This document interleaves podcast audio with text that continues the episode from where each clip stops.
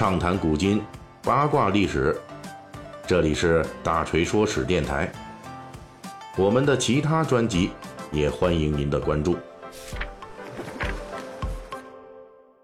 北京第三区交通委提醒您：道路千万条，安全第一条。行车不规范，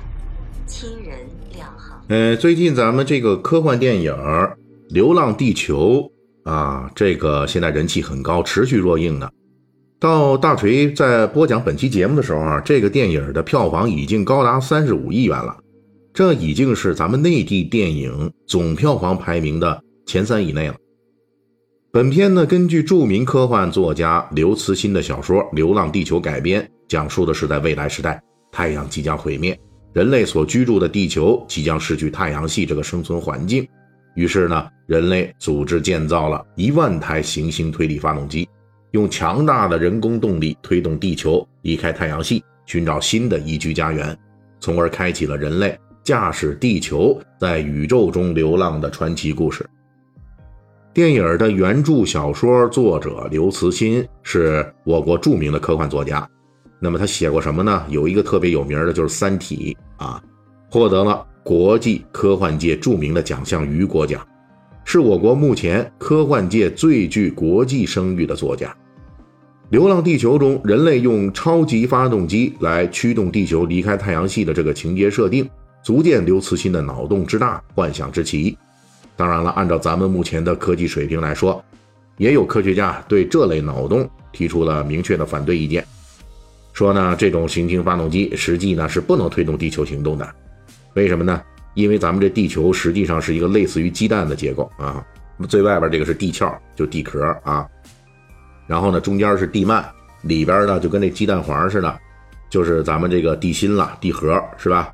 那么我们所居住的这个地表呢，虽然看起来坚硬，但其实呢它也就是一个非常薄的，相当于很薄的这么一个鸡蛋壳。人类如果把能推动地球前进的行星发动机建在这个地壳上，那么呢，产生出来的这个驱动地球的推力，很可能呢，咱们这个鸡蛋壳就这地壳啊，先扛不住这个压力，就导致这地球还没动呢，这地壳就先压破了啊。不过呢，《流浪地球》毕竟是一部科幻作品，从幻想角度来说，脑洞大开，设想人类能把地球推着走，那也不是不可以。这也就是咱们今天大锤说史的主题，咱们就聊一聊这古代人们有没有把。地球推起来的幻想，其实从我国的盘古开天辟地神话中就已经出现了盘古巨人推动大地的情节。在神话中呢，盘古劈开混沌，然后呢，盘古托举着苍天，脚踩着大地，使劲儿让这天与地彻底分开了。盘古的这个分离天地的行动呢，持续了一万八千年，天和地之间的距离被盘古越撑越大。从这个角度来说，盘古是货真价实的推动了大地。只不过他是用脚去踩。其实，在盘古神话故事问世之前，还有人曾经推动过大地移动，这就是先秦时期成书的《国语》中记载的绝地天通事件。这个故事是这样的：说在黄帝统治时期，天地之间是有很多联系通道的，天上的神仙和地上的人们之间交往比较多。后来因为蚩尤作乱的缘故，大家呢发现这天地交通的结果啊，是导致。天地秩序都容易破坏了，于是皇帝的一个后人啊，颛顼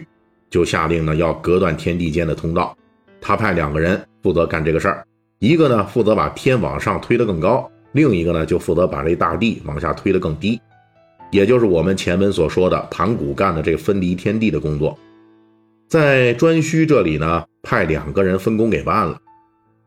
这位负责把大地往下推动的叫做离啊。他还是颛顼手下的火神，他和盘古一样，都属于能够驱动大地行动的神人。咱们这儿呢补充一句，因为我国古代神话传说形成的时期啊，人们还没有地球是行星的这么一种概念，所以呢，大锤前面提到的这驱动大地，在我国古代的传说中呢，那这个大地其实都是一块平地的形态，而不是现在咱们这地球的样子。在古代传说中，专门有一类是讲述这类神人推动大地或者驱动大地的。在后来的长沙马王堆出土的著名的汉代墓葬，梯形帛画中，也出现过一个大力士站在神鱼之上，托举起一块方盘土地的造型。关于这个大力士托举的到底是什么，目前呢，学界还意见不太统一。更多人认为呢，这个大力士托举的是这个阴间地府。不过，从力士托举土地的这个造型来说，跟古人对驱动大地的传统认识那是有关系的。在我国的传统神话中，基于更普遍的天圆地方的认知，所以呢，更多的关于地球漂流的传说是下边的这么一种模式。也即使某个巨大无比的神仙动物在地表下边托举着大地，在我国各民族的古代传说中啊，背负着大地的这么这个这个动物有很多种，比如说有神牛、有乌龟、大鱼、大蛇、大象、巨鲸、巨龙等等。而且在神话传说中呢，这类扛地球的动物，如果偶尔翻个身啊、打个滚啊，或者是打一喷嚏什么的，反正呢，这个反映到地面上，那就是。地震啦、火山啦之类的这种大灾难的爆发了，古人的这种把大地认为是一个板块，下面有神兽来托举着前进的认知，也是世界范围内古代神话的一个普遍现象。比如印度神话里边托举大地的就是大象和乌龟。因此，理论上来说，在古代神话体系中，除了盘古之类的神人之外，神牛啊、神龟啊、神龙啊等等，也都是能够推动大地板块移动的。那么，在古代神话中，有没有能真正推过地球前进的神人呢？这也有，这就是我们现在西方的一些影视作品中常见的，一个肩膀上扛着地球到处跑的神人啊。这个是出身于希腊神话的巨人阿特拉斯。阿特拉斯背负地球的形象，甚至出现在了著名的电脑游戏《文明》中啊。不过，这个阿特拉斯呢，背负地球的造型，并不是源于古代传说，而是五百年前。地图学家们无意中制造的一个误会，在希腊神话中，阿特拉斯是第一代泰坦巨人的后代。那个普罗米修斯啊，就是给人间带来火种的这个大名鼎鼎的普罗米修斯是他的兄弟。阿特拉斯呢，后来被罚去大地的尽头，负责托举住天空，成为古希腊神话中的擎天神，对吧？您看啊，这是托天空啊，这您没看错。所以呢，最初的这阿特拉斯，实际上他肩上扛的呀，是这个天空之球，也就是宇宙，而不是地球。直到公元十六世纪，地图界的巨擘莫卡托制作世界地图的时候，开始用这个托举天空的阿特拉斯来装饰地球。后来呢，演变成了用阿特拉斯来托举地球仪来作为装饰。从此，阿特拉斯就逐渐成了背着地球到处跑的巨人了。以上呢，大锤只是简要的介绍了古代中西方神话传说中与地球移动有关的故事。那其实古人对于地球的认知呢，虽然有限，但是脑洞还挺大。我们如今能够带着地球去星际流浪，也是对这种脑洞大开的一种继承。